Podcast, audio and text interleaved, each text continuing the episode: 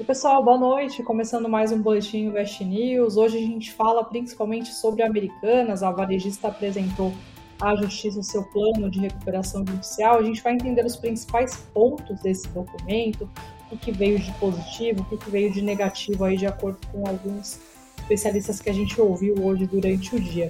Também falamos sobre a Super Quarta, as expectativas para que os bancos centrais aí brasileiro e americano vão decidir amanhã sobre o futuro da taxa, das taxas né, de seus países. Também falamos sobre o balanço da Itaúsa e outras, informa outras informa informações, como o fechamento do mercado, enfim, fiquem, acompanhem aqui a gente para saber todas essas notícias ao longo do nosso boletim de hoje.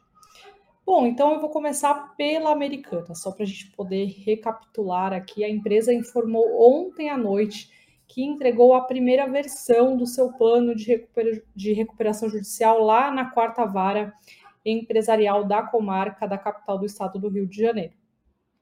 Ah, vale lembrar aí né, que a empresa entrou com um pedido de recuperação judicial em janeiro, depois de ter revelado um escândalo contábil de pelo menos 20 bilhões de reais. Na ocasião, a empresa informou uma dívida junto aos seus credores que soma 43 bilhões de reais. Bom, essa primeira versão é, de, do plano de recuperação judicial ela traz pontos negativos e positivos, mas é, em linhas gerais, pelo que a gente pôde observar conversando com alguns especialistas e analisando alguns relatórios, ela traz muito mais benefícios para a própria empresa do que para os próprios credores. Então vamos lá entender o que, que esse plano prevê, né? Primeiramente, aí o ponto mais é, relevante, mais pontuado, né, que foi é, considerado positivo pelos especialistas pelo mercado, é, foi é, a proposta de obtenção de novos recursos através de um aumento de capital no valor de 10 bilhões de reais. Esse valor seria aí, então, assegurado pelos acionistas de referência da companhia. Então, o trio lá 3G, né? Jorge Paulo Leme, Mar Marcel Teles e o Carlos Alberto Sucupira. E, além da capitalização, a Americanas propõe também, nesse plano apresentado ontem à noite, a venda de diversos ativos, que, de acordo com cálculos da própria empresa, podem gerar 2,9 bilhões de reais de caixa ainda em 2023. Então, o que a empresa é, projeta vender aí para conseguir também é, essa quantia em dinheiro. A participação societária que ela tem de 70% na Unico, que é dona, por exemplo, da marca Imaginário, Love Brands, é, e também a venda da plataforma de varejo e hortifruti, né, é, natural da terra, que foi aí uma marca adquirida em novembro de 2021. Nessa conta também está a possibilidade da venda também de uma aeronave, então que formaria aí é, esse caixa de 2,9 bilhões de reais. A empresa falou que o objetivo é assegurar os recursos mínimos necessários para a implementação dos termos e condições de reestruturação dos créditos contemplados no plano. Bom, o que, que dizem os especialistas? Agora entrando um pouquinho aí no que é, eles falaram sobre esse plano. O Felipe Denk, que é advogado especializado em direito empresarial e sócio do escritório Lara Martins, é, falou comigo, né, eu falei com ele hoje pela tarde, ele considerou positiva a injeção do dinheiro, principalmente porque se trata aí de uma proposta inicial. Ela ainda pode ter mudanças, né, dependendo da negociação que a empresa conseguir com os credores. Então, abre aspas, o que ele disse, né? Uma das maiores dificuldades em uma recuperação judicial é o que a gente chama de dinheiro novo, já que ninguém quer emprestar para uma empresa que está nessa situação. Esse aumento, portanto, vai ajudar na reestruturação da Americanas, na visão do advogado Felipe Denk.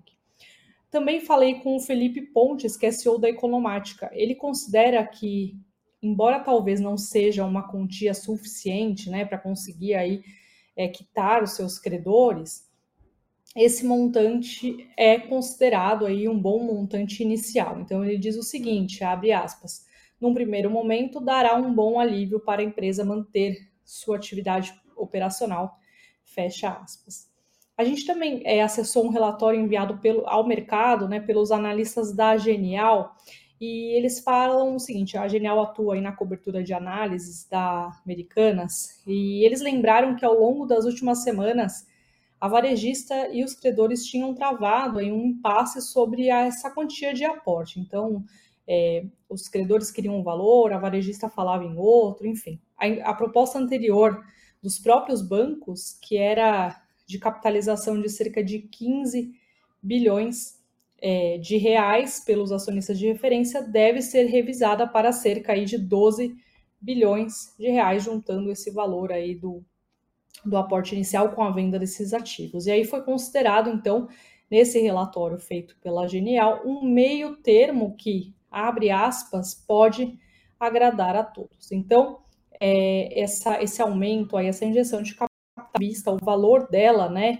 a quantia foi bem é, vista pelo mercado, aqui, pelas, pelos especialistas que a gente pôde conversar e por esse relatório também na, da Genial. O que, que também prevê esse plano? É, com essa reestruturação, a Americanas pretende pagar credores trabalhistas, microempresas e pequenas empresas em até 30 dias após a homologação do plano de recuperação judicial. E isso também, é, segundo aí para né, o advogado Felipe Denk, é considerado um fator positivo desse plano ainda, né, que pode passar por alterações. Ao mesmo tempo, o próprio advogado aqui classificou como ruim a condição para os credores de classe 3, que são financeiros ou fornecedores que não têm aí garantia real do banco para receber. Para esse, para esse público especificamente, o plano diz que os pagamentos poderão ser feitos sobre a modalidade de leilão reverso. O que, que seria isso na prática, né?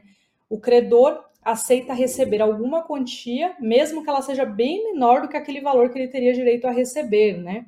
Então, no plano da Americanas, por exemplo, o deságio proposto é de no mínimo 70% do valor do valor da dívida. Então, se ele participar desse leilão reverso aí, ou ele recebe é, um valor de 70% da, da dívida, ou até um valor maior do que isso, né, 80, podendo chegar até 99% aí segundo o advogado, ou ele fica sem receber, ou ele fica sem receber por um longo tempo. Por quê? O documento diz que os credores que não optarem por esse leilão vão receber 80% do valor somente em 20 anos. E aí, essa o que torna, né, a decisão de, do leilão reverso a menos pior, digamos assim, na, na análise aí do especialista do advogado. O que acontece é que o Denk, né, que é o advogado que a gente conversou, ele diz o seguinte, que é comum uma empresa em recuperação judicial apresentar o pior cenário possível para ter margens né, de negociação junto aos credores. Então, isso acaba acontecendo, mas se isso se concretizar, seria um cenário muito ruim aí para esses credores que não têm garantias né, a receber é, da Americanas. E aí, a empresa Vale dizer aí mais uma vez né, que a empresa informou que o plano ainda segue em discussão e está sujeito a revisões e análises. Bom, o Felipe Dantas também foi outra pessoa que eu, que eu conversei, da Economática, o CEO da Economática. Ele disse que, de uma maneira geral, o plano parece ser muito bom para a empresa, mas não muito bom para os credores. Então, ele fala, em especial, aqueles que quiserem disputas judiciais, deságio trata aí de um deságio de desconto de 80% no valor que o, esse, esse credor teria a receber. E os, fornecedores que não quiserem colaborar, o deságio vai entre 50% e 80% dos valores a receber. Então ele diz o seguinte, que deve haver aí muita disputa em torno dessa recuperação judicial. Bom, os próximos passos, né? O que, que vai acontecer daqui para frente com a Americanas? Bom, o plano ainda vai ser sub, submetido pelo juiz aos credores, que tem um prazo de 30 dias para se reunirem em uma Assembleia Geral Extraordinária, uma AGE, né? Que ainda não tem data definida e nessa GL eles devem aí votar essa proposta. Se aprovada pela maioria dos credores, deve, ter, deve ser aí de um percentual de 50% deles mais um, as dívidas da empresa serão substituídas pelas novas condições acordadas. E aí, depois disso, a Justiça acompanha o plano de recuperação da empresa pelos próximos dois anos. Então, aqui um resuminho né, do que seria aí o plano é, de recuperação judicial da Americanas.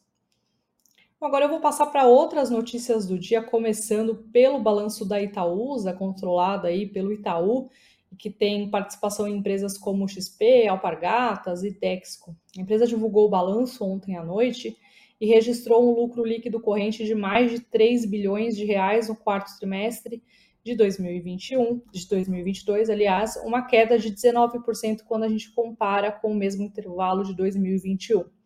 No ano, houve um avanço de 14% e o lucro líquido recorrente somou 13,7 bilhões. Segundo o relatório de resultados da companhia, esse foi o melhor lucro anual da série histórica e reflete, segundo a empresa, a solidez do portfólio ganho com giro de ativos.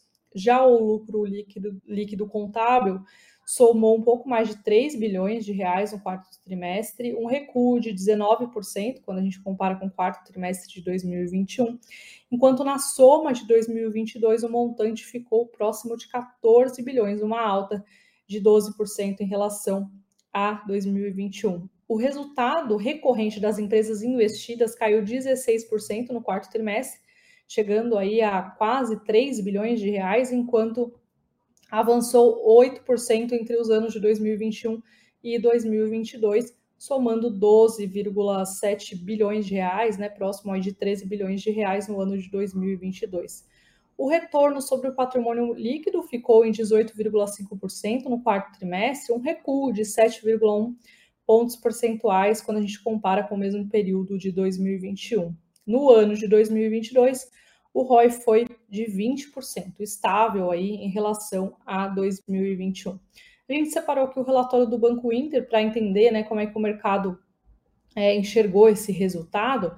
O Inter considerou o resultado fraco e ele diz o seguinte: que apesar de ter visto os efeitos de maior provisionamento do Itaú no quarto trimestre de 2022 e mesmo assim trazendo um resultado sólido, os demais negócios da Itaúsa trouxeram resultados mais fracos no trimestre, com o varejo sofrendo com menores volumes, afetados pelo ambiente macroeconômico desafiador e com as companhias de infraestrutura é, sentindo a pressão das despesas financeiras com o aumento da taxa de juros. Bom, e para o Inter, apesar de um ano de 2022 resiliente, diante de um ano desafiador, ainda o banco ainda enxerga em 2023 um 2023, aliás, com maiores desafios, tanto para o setor financeiro, varejo e infraestrutura, dado aí o ambiente macro ainda trazendo desafios. Bom, agora falando um pouquinho sobre o arcabouço fiscal, né, que foi tema aqui do boletim de ontem, todo mundo na expectativa de quando que vai ser de fato divulgado, mas hoje o presidente Lula disse que apresentará esse novo arcabouço apenas depois de sua viagem à China. Ele disse que não há pressa para discutir a âncora apresentada na semana passada pelo ministro da Fazenda, Fernando Haddad. E aí vale lembrar que o Lula embarca no sábado para a China, numa comitiva né, que ele faz aí para o país, e deve ficar fora por uma semana.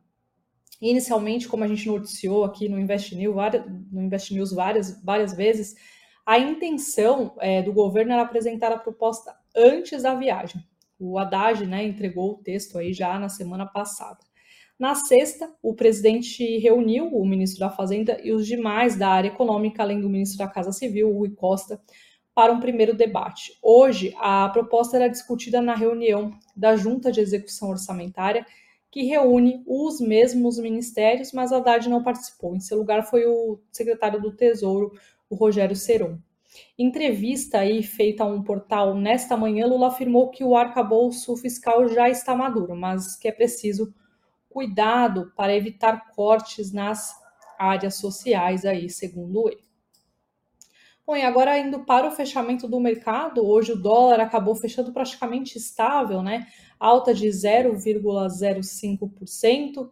No final aí do dia, fechou cotado a R$ 5,24.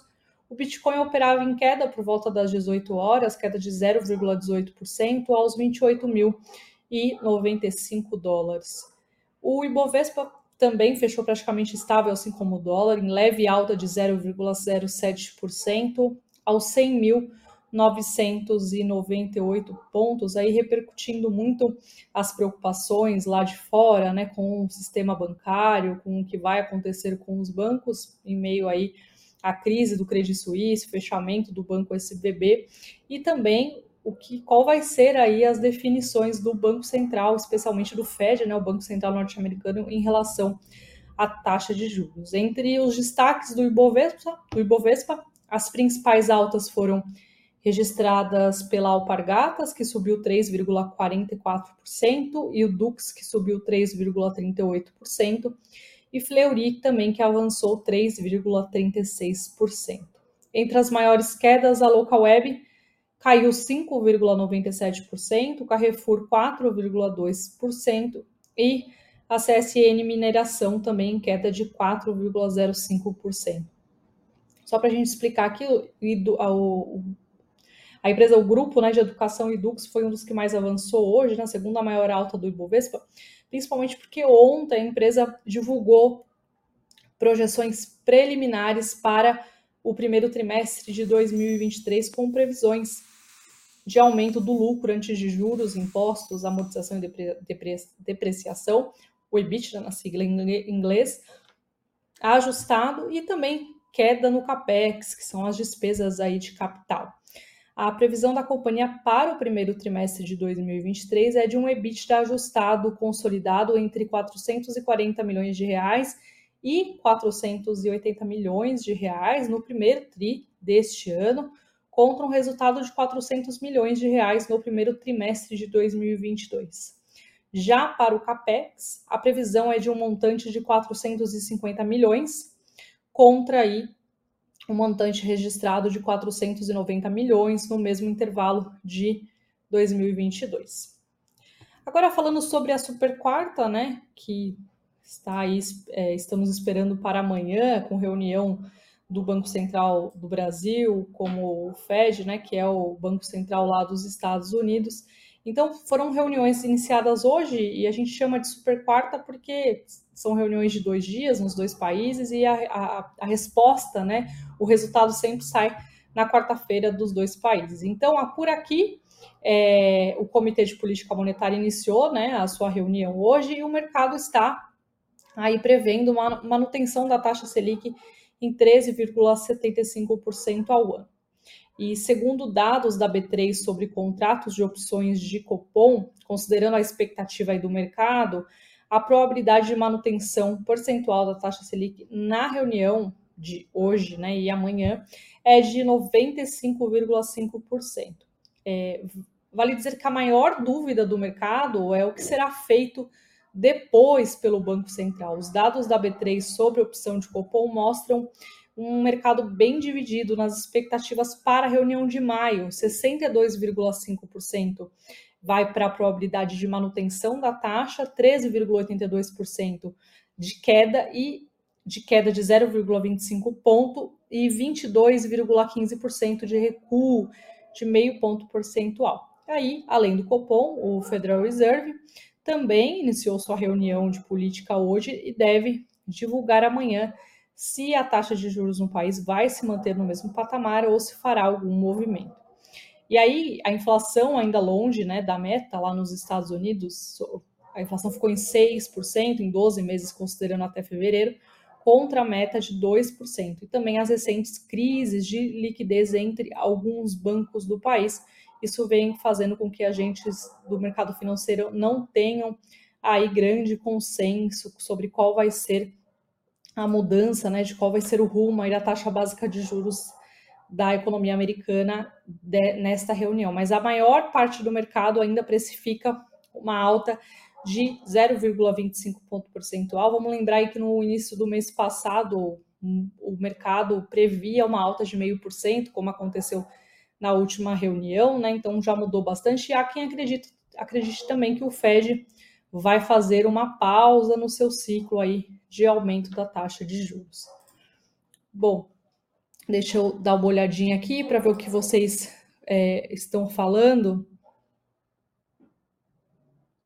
O Guilherme falando boa noite, boa noite, Guilherme, boa noite aqui para você também. Será que após a formalização do arcabouço fiscal o mercado irá se acalmar? Segundo, será que com as viagens de Lula ao exterior teremos entrada de capital do exterior na bolsa? Bom, eu acho que sim, que o arcabouço, dependendo do que vier, né, o conteúdo desse arcabouço, acho que sim, ele tem tudo para para contribuir né, com essa com um mercado mais calmo, porque era o que estava se esperando aí antes da reunião do Copom, não aconteceu. Então fica sempre aquela dúvida e acho que isso vai levar leva mais dúvida ainda para essa reunião do Copom e para o mercado como um todo, né? E aí, é, em relação às viagens de Lula ao exterior, teremos entrada de capital? Boa pergunta, né? Eu acho que aqui pode ser interessante, porque, enfim, a China é um país que a gente depende muito, né? O Brasil depende muito, então vão, além do Lula, tem uma comitiva enorme de vários empresários, né, também, que vão empresários do setor de agronegócio, frigoríficos, que estarão lá. Então, tudo isso pode ser importante aí é, para o nosso capital, né? É, o Hélio também falando aqui que a economia não decola muito tempo, um voo de galinha sempre. É essa impressão, né, Hélio, de que nunca a gente tem ali uma, um dia de felicidade, parece que vem cinco de, nega, de coisas negativas, né? e o Gil Costa falando do Copom, o Copom e o Fed precisam de dois dias para julgar o que todos já sabem, haja cafezinho.